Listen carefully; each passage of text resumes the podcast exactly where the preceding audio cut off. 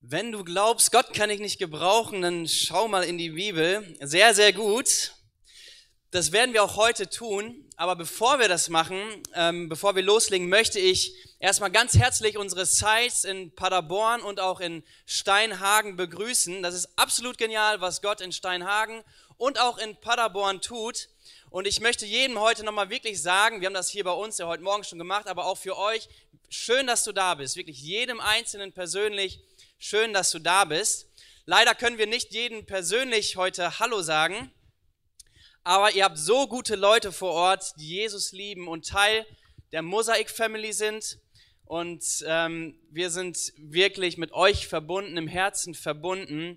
Und wir feiern das auch wirklich gerade, was, was gerade ist. Und ich möchte mal, dass wir jetzt in Paderborn, in Steinhagen und hier in Detmold mal Jesus einen fetten Applaus geben für das, was er da tut. Okay, lass uns das mal jetzt machen in allen drei Standorten.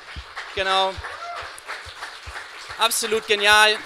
Jesus ist derjenige, der Wachstum schenkt. Er ist derjenige, der auch die Gemeinde baut. Und wir können das wirklich, wirklich feiern. Und ich bin total dankbar für das, was auch heute dort passiert, aber auch was heute hier passiert. Okay.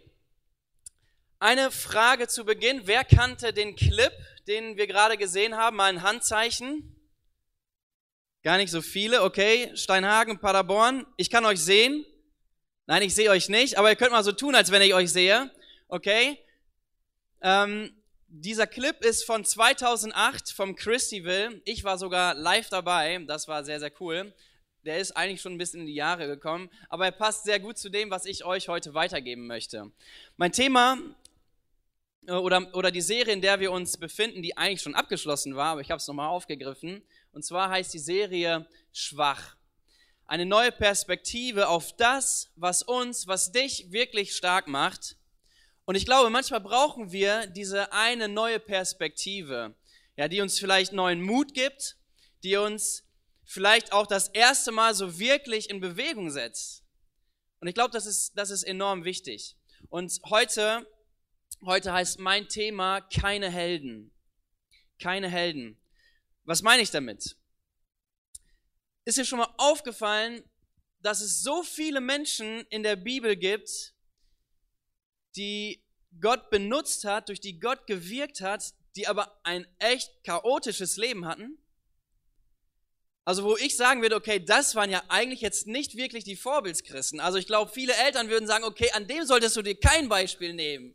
Ja, obwohl wir die ganz häufig als Glaubenshelden betrachten oder als Vorbilder, als, als wirklich Menschen, die für Gott etwas bewirkt haben. Aber wenn man mal so sich deren Leben anguckt, denkt man, okay, krass, also was haben die teilweise für Entscheidungen getroffen, oder? Könnte man so ein bisschen, nein? Doch? Unentschlossen? Ja, oder? Also ich finde, das ist ein absolutes Spannungsfeld und ich möchte, dass wir da heute mal so ein bisschen reinschauen und ähm, uns auch eine Person ganz besonders angucken, um das auch ein bisschen mehr zu verstehen. Ver zu verstehen. So, und wir, ähm, ich werde uns heute mit hineinnehmen in eine Person, die auch in dem Clip zu sehen war. Okay, wer hat eine Idee, um wen es sich handelt heute? Einmal laut reinrufen. Ja, fast. Keine Ideen, okay. Ihr seid müde, oder? Mose ist es nicht. Okay, noch ein Tipp. Eine Frau. Jawohl, sehr gut. Rahel. Nein, auch nicht. Es geht heute um Rahab. Okay, Rahab. Rahab war eine Prostituierte. Rahab war eine Hure. Über ihre Arbeitsbeschreibung müssen wir nicht weiter reden. Aber wir wollen über Rahab reden und auch darüber, wie Gott Rahab sieht. Okay, ich weiß nicht, ob du schon mal eine, eine Predigt über eine Prostituierte gehört hast, aber sie wird in der Bibel erwähnt, im Alten Testament und auch im Neuen Testament. Und das ist wirklich spannend. Und ich möchte euch kurz hineinnehmen ins Alte Testament, da wo Rahab das erste Mal erwähnt wird. Wir befinden uns in einer Zeit circa 1400 vor Christus bis 1200 vor Christus. Und zwar die Geschichte von Josua. Josua ist der Nachfolger von Mose und er soll das Volk Israel nun ins Land Kanaan führen. Das Land, was Gott dem Volk Israel versprochen hat. Wir wissen, dass sie 40 Jahre in der Wüste waren und sie wollten endlich ins verheißene Land. Sie wollten endlich ankommen, sie wollten endlich als Volk ihr eigenes Land haben und Gott hatte es ihnen verheißen, er hatte es ihnen versprochen und jetzt ist es soweit. Sie sind kurz davor, mit Josua dieses Land einzunehmen und Josua, er schickt zwei Kundschafter los, um das Land Kanaan, aber ganz besonders auch die starke Stadt Jericho auszuspionieren. Und er schickt diese beiden Kundschafter los und sie kommen auch in die Stadt Jericho und schauen sich dort um und sie verstecken sich dort im Haus der Hure Rahab. Ja, es ist nicht ganz unbemerkt geblieben. Ähm, der König wurde informiert von Jericho und er schickte sofort Wachleute los, die diese beiden Spione fangen sollten. Und sie kamen auch dort zu dem Haus zu der Tür von Rahab und ähm, Rahab hatte die beiden Leute, die beiden Spione auf ihrem Dach versteckt und kam dann zur Tür. Und jetzt hört mal zu, was Rahab den Wachleuten sagt. Sie sagt, und das steht in Josua Kapitel 2, Vers 4 bis 6, ja, es waren zwei Männer bei mir, aber ich wusste nicht, woher sie kamen.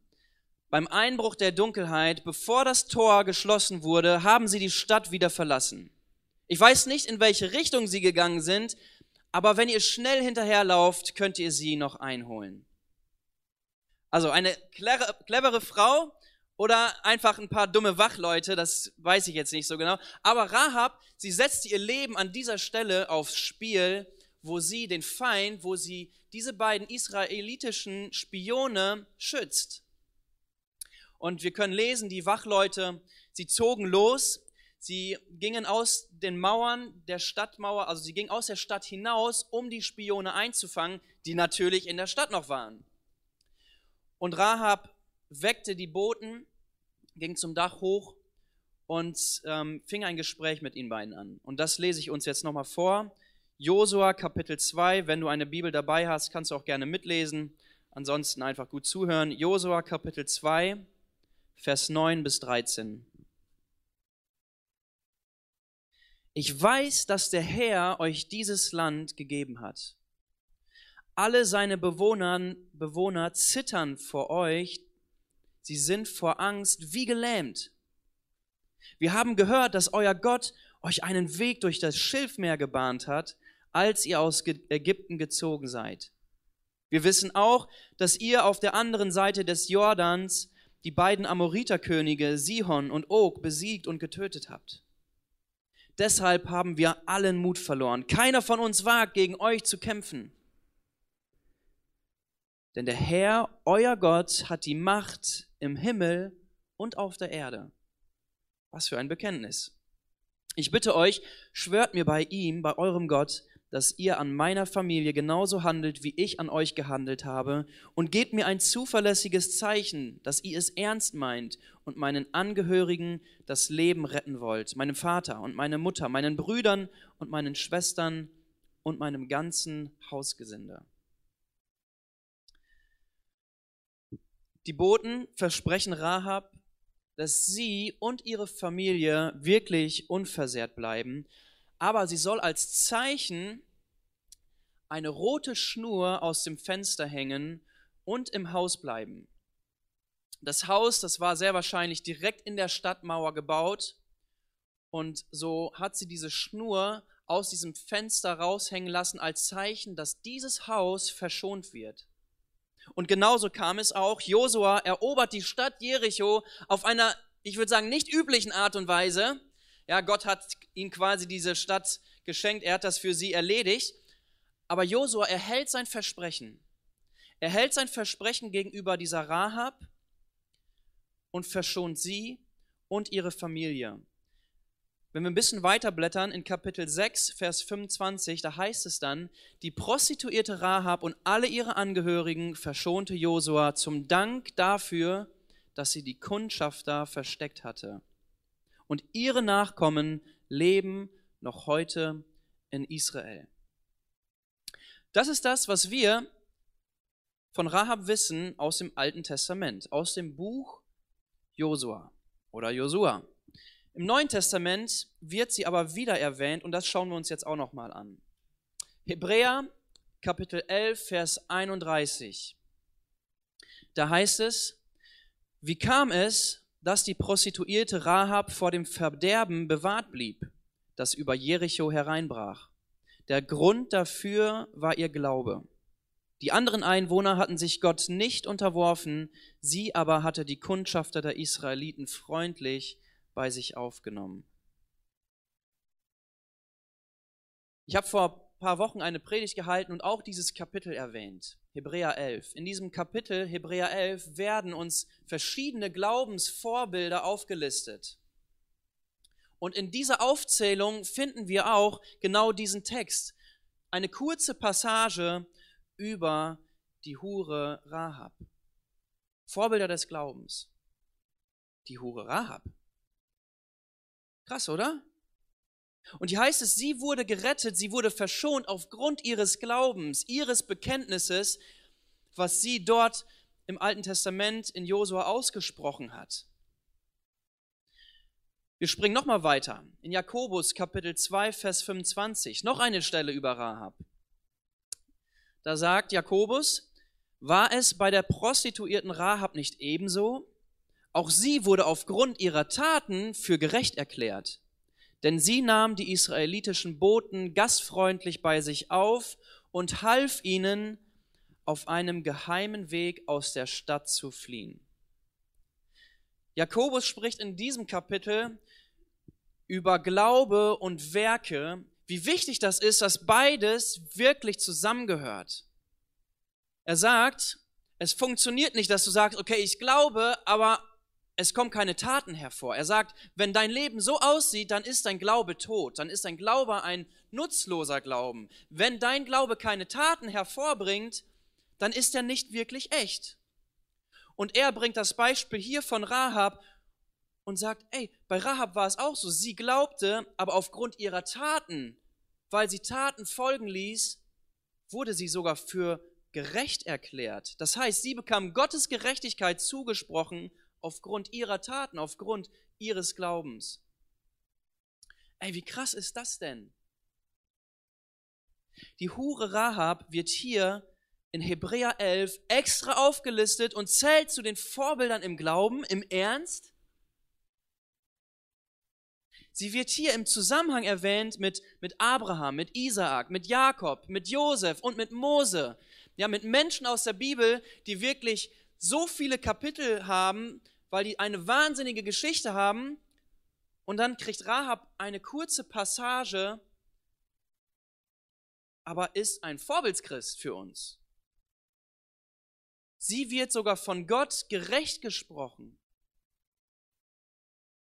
Und Leute, glaubt mir, wir können in dieser Geschichte wirklich so viel lernen von dem Vaterherz Gottes, von seiner Gnade, von seiner Barmherzigkeit und von seiner Liebe.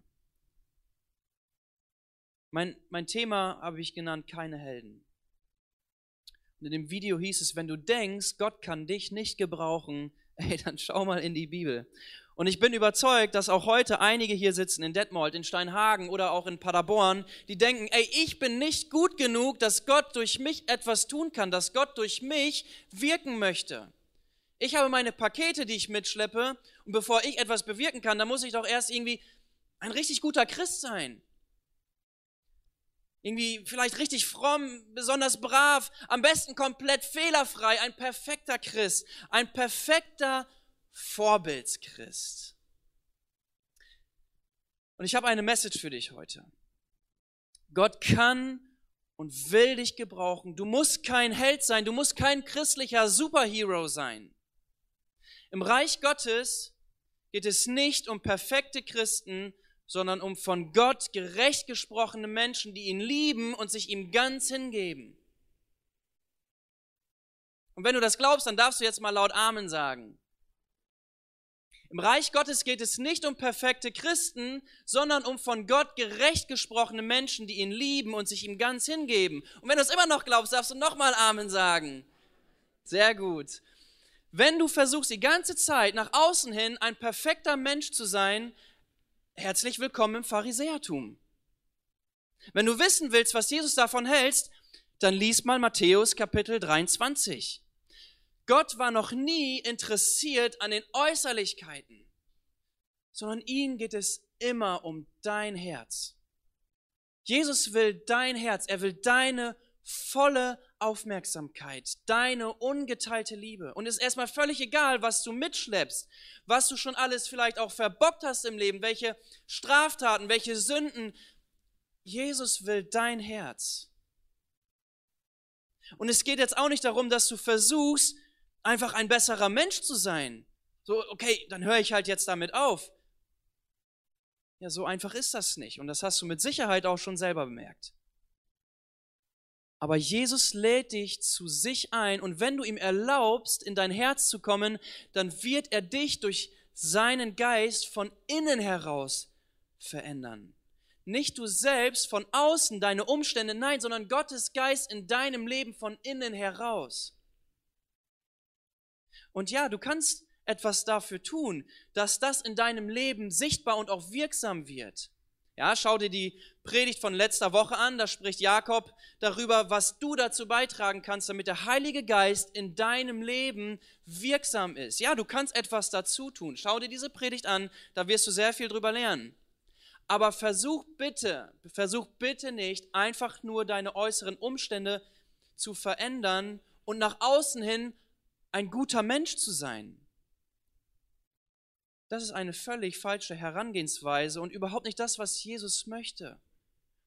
Und leider, leider hat sich das in vielen christlichen Kreisen, in unseren Gedanken so manifestiert. Hauptsache nach außen hin sieht alles gut aus. Hauptsache keine Fehler zugegen. Hauptsache, dass alle denken, ey, bei mir läuft alles glatt im Leben. Und Leute, das ist eine Riesenlüge. Das ist eine Riesenlüge. Nochmal. Es geht nicht darum, dass du nach außen einen christlichen Helden raushängen lässt. Das braucht Gott doch gar nicht.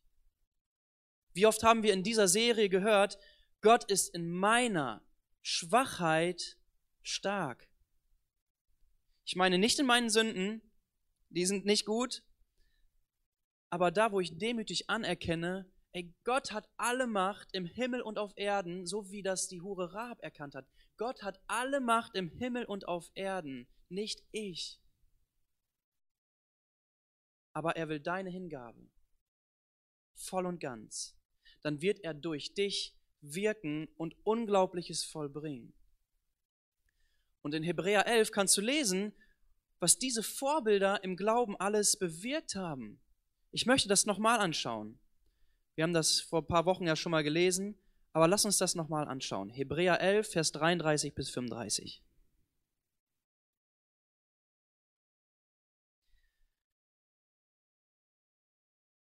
Was haben Menschen wie Sie durch ihren Glauben nicht alles zustande gebracht? Sie zwangen Königreiche nieder, sie sorgten für Recht und Gerechtigkeit, sie erlebten die Erfüllung von Zusagen, die Gott ihnen gemacht hatte.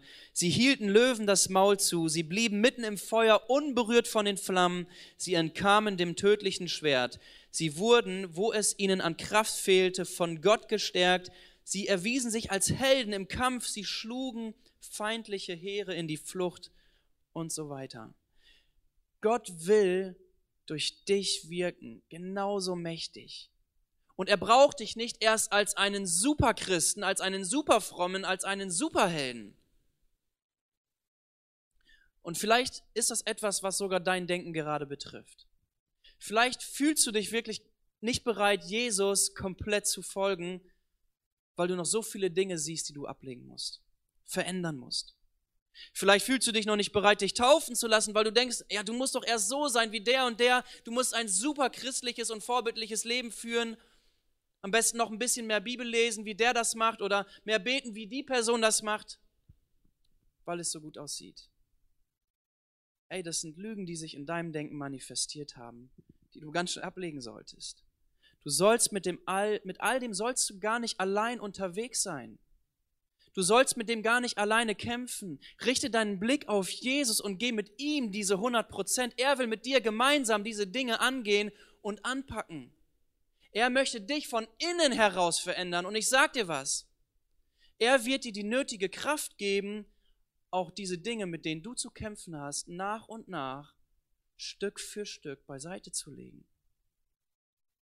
Aber richte deinen Blick auf Jesus und mach das mit ihm zusammen. Versuch nicht erst nach außen hin alles in Ordnung zu bringen und perfekt zu machen. Ich kann dir eins garantieren, das wird dir nicht gelingen.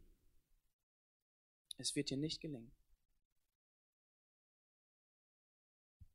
Ich denke, jeder von uns kennt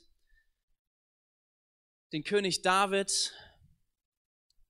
David ein absolutes Vorbild für in vielen Bereichen, aber auch er hat in vielen Punkten versagt. Aber wenn wir uns ihn nur anschauen, er war der Letzte in seiner Familie, der für das Königsamt vorgeschlagen wurde. Er war der Letzte, der für das Königsamt vorgeschlagen wurde. Er war eigentlich auch kein Krieger, er war kein Soldat. Ja, er hat Bären verjagt, er hat Wolf, Wölfe verjagt, aber er war kein Krieger. Und rein menschlich gesehen hatte er keine Chance gegen einen Riesen, gegen den Riesen Goliath über drei Meter zu kämpfen. Keine Chance, rein menschlich, absolut total unsinnig. Aber wir feiern in dieser Geschichte David als Helden. Aber war er der Held? Ist er der Held der Geschichte? Weil er nach außen in alles mitbrachte, um einen Riesen wie Goliath zu besiegen, weil er diese allerneueste Hightech-Schleuder hatte mit den besten Steinen für Riesen? Nein, natürlich nicht. Weil er Gott liebte und ihm total hingegeben war. Und nur durch Gott hat David Goliath besiegt. Und nicht David ist der Held dieser Geschichte, sondern Gott ist der Held dieser Geschichte. Gott ist der Held. Und er kann Unglaubliches durch dich und durch mich bewirken, egal was du mitbringst, an guten wie auch an schlechten Dingen. Gott kann durch dich wirken und er möchte durch dich wirken. Du musst nicht der Held sein. Warum? Weil Gott selbst der Held ist. Aber er möchte dein hingegebenes Herz. Er möchte deine Leidenschaft für ihn. Er möchte, dass du diese 100 Prozent mit ihm unterwegs bist. Die Frage ist, gibst du Jesus dein Leben wirklich ganz hin? Immer wieder. Auch wenn du stolperst. Ich habe mal eine Karte in die Hand gedrückt bekommen, die fand ich, die fand ich echt cool. Da heißt es, hinfallen, aufstehen, Krone richten und weitergehen. Ich dachte, ey, das trifft es doch so gut. Wie oft fallen wir hin? Oder? Jeder von uns. Wie oft fallen wir hin? Aber lass uns nicht dabei stehen bleiben. Lass uns aufstehen. Lass uns Krone richten. Lass uns wieder fokussieren auf Jesus und weitergehen mit Jesus zusammen. Im Reich Gottes geht es nicht um perfekte Christen, sondern um von Gott gerecht gesprochene Menschen, die ihn lieben und sich ihm ganz hingeben. Ey, natürlich legitimiert das nicht unsere Taten, vor allem auch nicht die Konsequenzen für das, was wir tun. Paulus beschreibt das im Römerbrief wirklich sehr ausführlich. Aber du kannst heute Schritte nach vorne gehen, deinen Blick neu auf das richten, was wirklich wesentlich ist. Was wissen wir über Rahab? Rahab ist eine Kanaaniterin. Sie ist eine Heidin. Sie gehört der Stadt Jericho an. Wir wissen, dass sie eine Hure ist, eine Prostituierte. Aber sie erkennt, dass Gott alle Macht im Himmel und auf der Erde hat und bittet die Botschafter, sie zu verschonen. Sie und ihre Familie wird gerettet. Sie werden sogar Teil des Volkes Israel. Sie leben mit ihnen zusammen. Sie wird durch ihre Taten und ihren Glauben von Gott gerecht gesprochen und sie wird als Vorbild des Glaubens erwähnt. Und da heißt es sogar in Hebräer 11, Vers 2, dass Gott genau diesen Personen, er stellt ihnen ein gutes Zeugnis aus. Er stellt ihnen ein gutes Zeugnis aus. Gott selbst stellt ihnen ein gutes Zeugnis aus. Und eine Stelle im Neuen Testament, die habe ich euch noch nicht erzählt. Die könnt ihr in Matthäus 1 nachlesen. Rahab heiratet. Sie heiratet Salmon. Salmon und Rahab bekommen einen Sohn namens Boas. Boas heiratet Ruth und die bekommen einen Sohn namens Obed. Obed ist der Vater von Isai und Isai ist der Vater von König David. Und wo ich das gelesen habe, da hat mich das echt berührt. Das hat mich echt berührt. Rahab ist eine direkte Vorfahrin der israelitischen Könige. Nein, noch mehr, sie ist im direkten Stammbaum des Messias erwähnt, in der Blutslinie von Jesus Christus. Sie ist eine Vorfahrin von Jesus. Ey, was haben wir für einen unglaublichen Gott? Was für eine Geschichte beschreibt er mit einer auf den ersten Blick doch unbedeutenden Frau oder einer, einer Frau, wo wir doch sagen würden, ey, das kann doch keine Vorbild Christin sein. Königliches Blut königliches Blut. Und du denkst, Gott kann durch dich nicht wirken, er kann dich nicht gebrauchen? Du bist noch nicht gut genug? Alles, was du mitbringen musst, ist ein Herz voller Hingabe. Rahab hat Gott als den wahren Gott erkannt und hat Weichen für ihr Leben gesetzt. Und ich möchte dich heute Morgen fragen, welche Weichen setzt du in deinem Leben? Jesus lädt dich auch heute ein, ganze Sache mit ihm zu machen. Die Stadt Jericho, ey, sie war verloren. Aber sie wusste, da ist Hoffnung für ihr Leben. Da ist Rettung möglich. Sie ergriff die Initiative, sie setzte alles auf eine Karte, aber es hätte ihr Leben kosten können, wenn sie erwischt worden wäre mit den Spionen. Aber das war es ihr wert. Und heute ist sie nicht mehr die Hure Rahab, sie ist eine Vorfahrin von Jesus. Sie hat königliches Blut. In Johannes 1 heißt es, alle, die Jesus aufnahmen und an seinem Namen glaubten, gab er das Recht, Kinder Gottes zu werden, Teil seiner Familie zu werden, ebenfalls königliches Blut zu bekommen, in die Familie Gottes hineinzukommen. Ein neuer Status, eine neue Identität. Und das kannst du heute für dich in Anspruch nehmen, wenn du das möchtest. Egal, was du mitschleppst, egal welchen Titel du hast, egal, was andere dir für einen Titel aufgedrückt haben. Auch wenn du denkst, du bist nicht gut genug. Keiner von uns ist gut genug. Aber Jesus lädt dich ein, Teil seiner Familie zu sein. Du darfst all diesen Ballast, alles, was du mitschleppst, vor ihm ablegen, ans Kreuz bringen. Er will dir all das abnehmen. Aber gib dich ihm voll und ganz hin. 100 Prozent. Und an dieser Stelle übergebe ich den Leitern und dem ganzen Team wieder in Paderborn und in Steinhagen. Ich wünsche euch Gottes Segen für die weitere Zeit, für den weiteren Sonntag und seid gesegnet.